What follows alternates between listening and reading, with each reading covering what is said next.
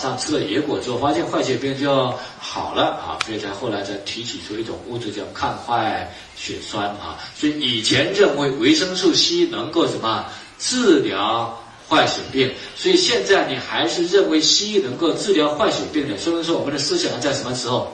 十六世纪，现在是缺维生素 C 才造成坏血病，缺维生素 B 才造成溃疡，这样理解吗？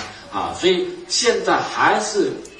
不管是医生还是普通人，很多人还是把纽崔莱营养素当成什么治疗？所以说，现在很多人的思想还在什么阶段？十六世纪的阶段，认为营养素能够治疗疾病，吃纽崔莱叫做食疗，不是的，是因为你缺乏，这样明白吗？细胞饿了才会有这种症状，所以我们希望我们一定要传递这样的一个概念，你不要把纽崔莱讲成治病，因为纽崔莱讲成治病。病好了，人家就不吃了，对吗？病好了就不吃了，吃没效果也不吃了。所以讲成治病的话，不管什么阶段他都不吃了。所以他，而且呢，你一旦讲成病呢，你就你是很难跟专家学者讲得清楚了，这样明白吗？因为没有一种药能够治好糖尿病，也没有一种药能够治好高血压，没有一种药能够治好类风湿，没有的。如果有的话，你就是诺贝尔奖了。这样理解吗？啊，所以一定是身体缺乏了营养素，细胞饿了才产生这些症状。我们只要给细胞足够的营养，身体就没有这些症状了。这样理解吗？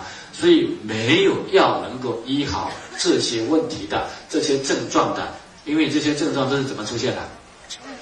饿的症状，这样理解吗？饿的症状，所以你要传递这样的一个。理念和概念和观念，呃，不是单纯来你高血压，我可以帮你调好，没有这个概念的。所以呢，明天下午会跟各位谈的就是高血压、糖尿病的原理怎么形成的。你把原理谈清楚了，人家自己去调，这样明白吗？不是我们很厉害啊。上次在苏州，一个领导人说呢，碰到张海清活到一百岁，我说这个跟张海清没关系，关键是你能够碰到纽崔莱，又有自己的概念，你就可以活到几岁？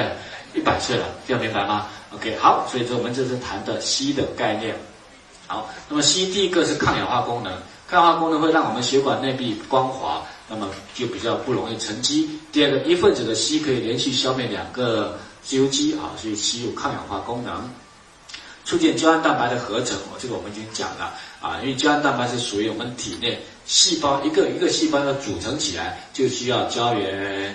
蛋白哈，就像我们的砖砌起来之后，中间要有水泥是一样的。那硒会促进胶原蛋白的形成，胶原蛋白不够，身体会有很多问题的出现。我们已经谈了胶原蛋白了，好啊，包括牙龈出血啊、皮下出血啊，很多地方就会出现这些问题。好，那硒有解毒功能，促进肝脏排铅排生，改善铁、钙和叶酸的利用。铁要吸收，钙要吸收，必须维生素 C 的参与。没有硒的话呢，铁和钙也没办法。吸收，所以市面上的钙，如果单纯的钙，吸收率是非常不高的。我们的钙除了钙、镁之外，还有什么？紫花苜蓿浓缩素。所以紫花苜蓿浓缩素里面一定会有什么？维生素 C 啊。所以我们是一颗全息的营养素，这个理解吗？全息的营养素，好。啊，促进铁的吸收，改善脂质和类脂，特别是胆固醇代谢。硒会加强胆固醇呢，变成胆汁酸，通过胆汁呢排出体外，预防呢心脑血管疾病。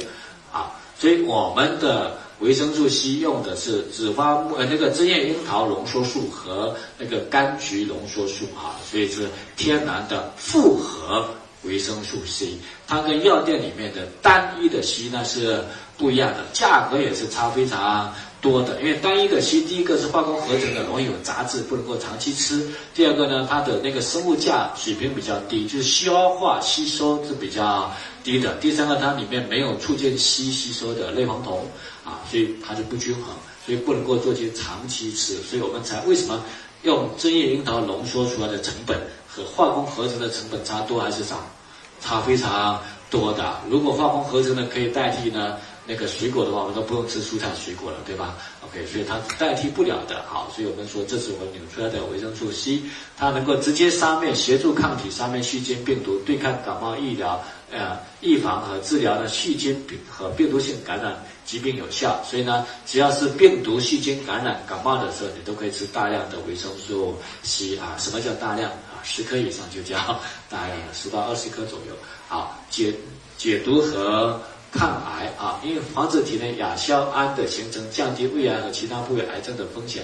亚硝酸、亚硝胺和亚硝酸盐是两回事啊，所以最近一个视频说我们的这那个净水器里面会出亚硝酸盐，那一有尝试的人一看都知道那是忽悠的，这样明白吗？OK，因为亚硝酸胺、亚硝胺本身在我们食物、天然食物当中呢无处。